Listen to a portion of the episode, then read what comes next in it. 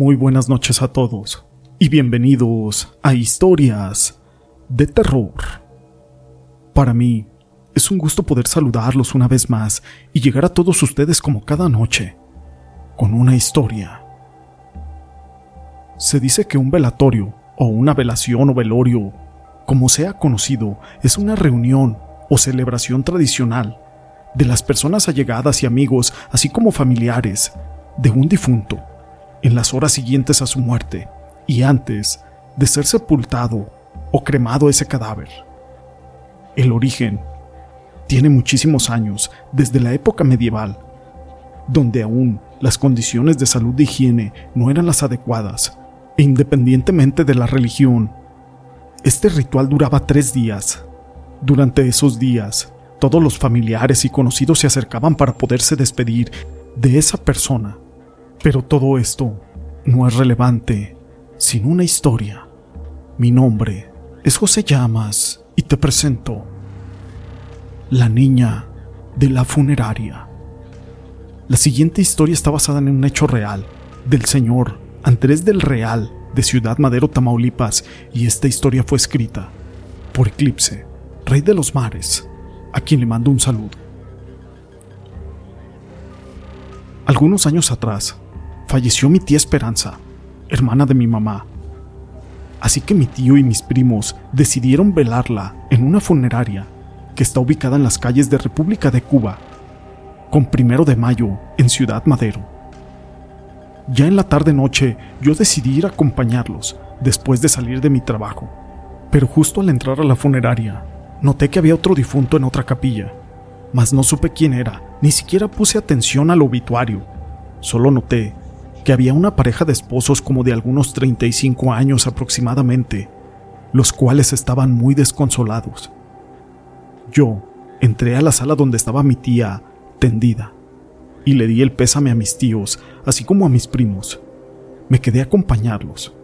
Después llegó más familia, así como amistades de ellos. Y con el tiempo, ya más noches se fueron retirando poco a poco y solo nos quedamos el núcleo familiar más cercano, así que decidí quedarme a velar toda la noche junto con mis primos y mis familiares. Ya como a eso de las 3 de la mañana y por lo frío de la capilla, me dieron ganas de ir al baño, así que me paré y me encaminé hacia él. Al salir del baño, casi choco con una niña como de algunos 10 años aproximadamente y yo tuve que frenarme bruscamente para no llevármela pues ella salió corriendo del baño de mujeres y traía un vestidito blanco con flores de color rosa y lila. Blanquita, con una cara muy bonita, como si fuera a ser su primera comunión. Cuando volteó me dijo, diles a mis titis que los quiero mucho. Y se fue corriendo, y justamente se metió a la otra capilla. Yo todavía estaba un poco somnoliento y me metí donde estaba mi tía tendida. Así se nos fue la noche entera. Ya al mediodía, yo salí a la sala y me encontré un compañero de la preparatoria, al pollo Ponce.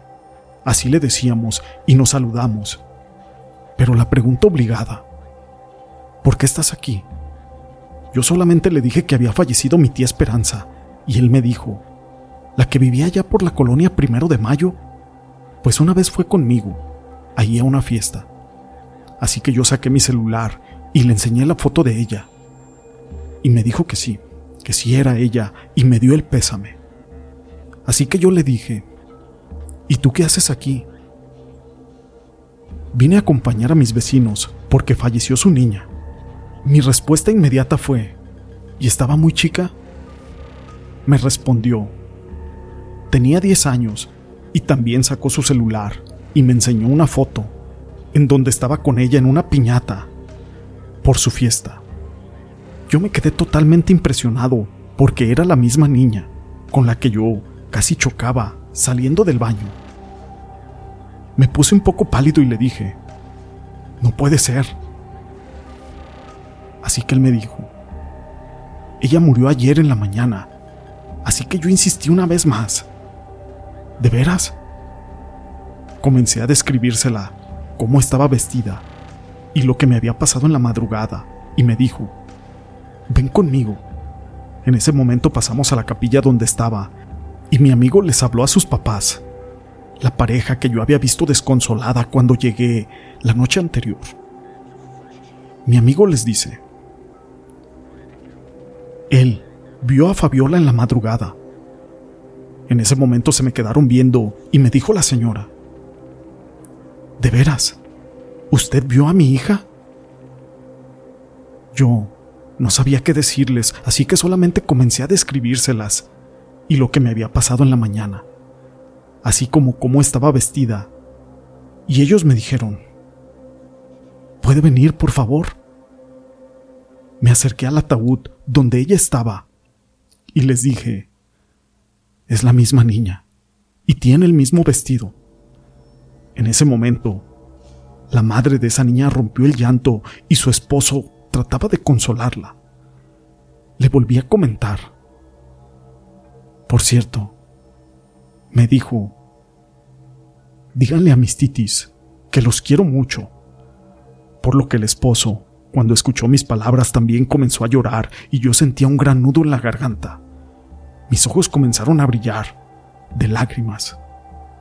El Señor solamente me dijo, así les decía a mis papás, que son sus abuelitos.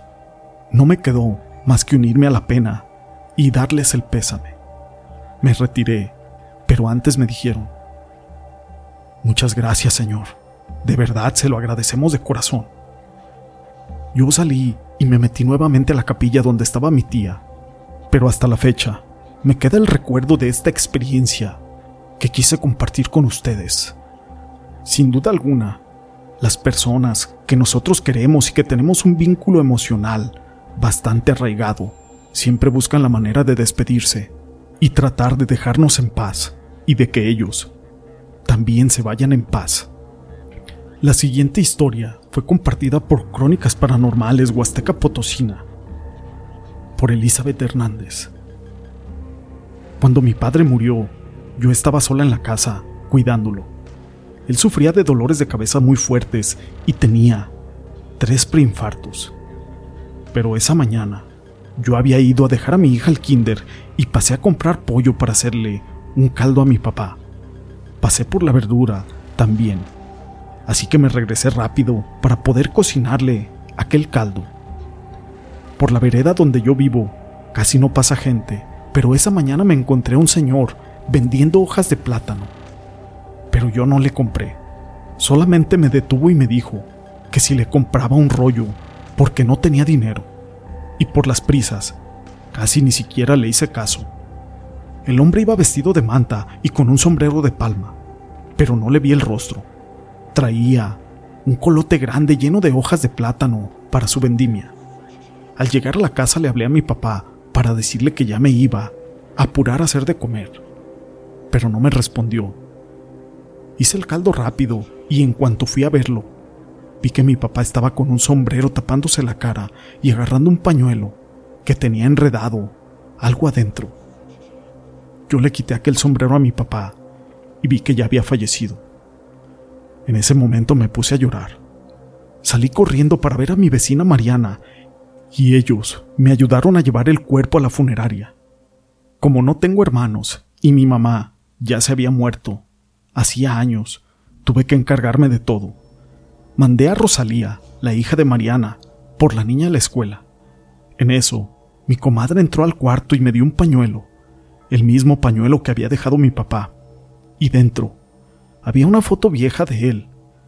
Era un hombre vestido de manta, con el mismo sombrero que usaba mi padre y con un colote lleno de hojas de plátano para la vendimia. En ese momento, me solté llorando y me acordé que el hombre de aquella travesía a lo mejor había sido el alma de mi padre, el cual me quería ver por última vez. Y cada que paso por allí en la tarde, escucho como si alguien me chiflara, pero no me da miedo. Así me silbaba mi papá cuando yo apenas era una niña. Estas historias las quise compartir con ustedes. Si les han gustado, déjenme su pulgar arriba. No olviden en dejar sus comentarios, así como compartir con todos sus amigos. Y gracias por ser parte de este canal.